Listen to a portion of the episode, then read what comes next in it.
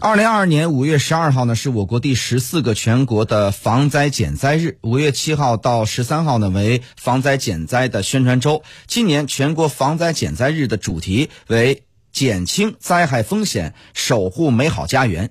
一年一度的汛期呢将临近，为做好今年的防汛准备，确保度汛安全，河南多地呢近日开展防汛应急实战演练。河南台记者朱胜宇的详细报道。指挥长，一名群众被水围困，需要救援，请指示。联系县消防应急指挥队。收到，消防大队立即组织人员前往解救。为有效减少汛期极端天气造成的影响，前不久，河南新乡原阳县在黄河滩区组织开展了河南省黄河流域今年首次防汛应急实战演练活动。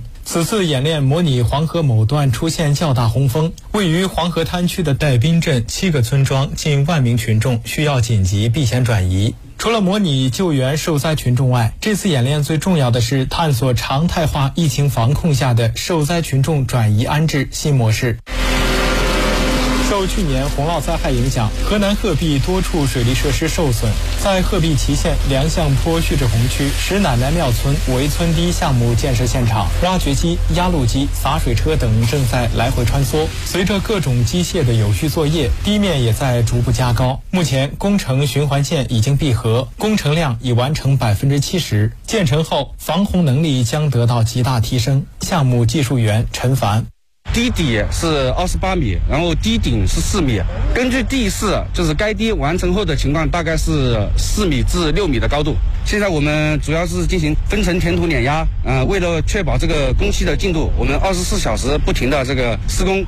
去年汛后，河南省全面查改防汛风险隐患，提升水旱灾害防御能力。大洪水是怎样形成的？怎样在洪水来时有效应对？河南省水利厅水旱灾害防御处处长冯林松介绍，河南将郑州七二零特大暴雨分流域、分区域移植到沙引河、红汝河、淮河干流进行洪水模拟分析，并对去年七月份渭河洪水、九月份唐白河洪水等进行了复盘，逐一进行风险研判和应对措施研研究，做好防大汛准备。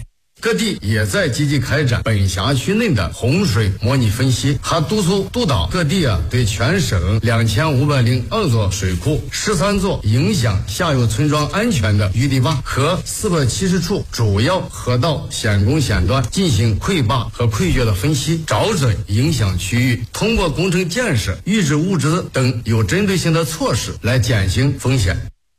冯林松介绍，河南还加强水利工程修复与加固，编制完成了灾后水利设施恢复重建专项规划，确定四千三百一十二项水毁工程恢复建设和防汛能力建设任务。今年汛前验收完成四百四十四座并线水库、七座大中型并线水闸的出现加固项目和一百六十八处中小河流治理项目。计划“十四五”期间及早完成一百六十二座并线水库、五十二座并线淤堤坝、一百五十座大中型并线水闸的出现加固工作，全面提升防护能力。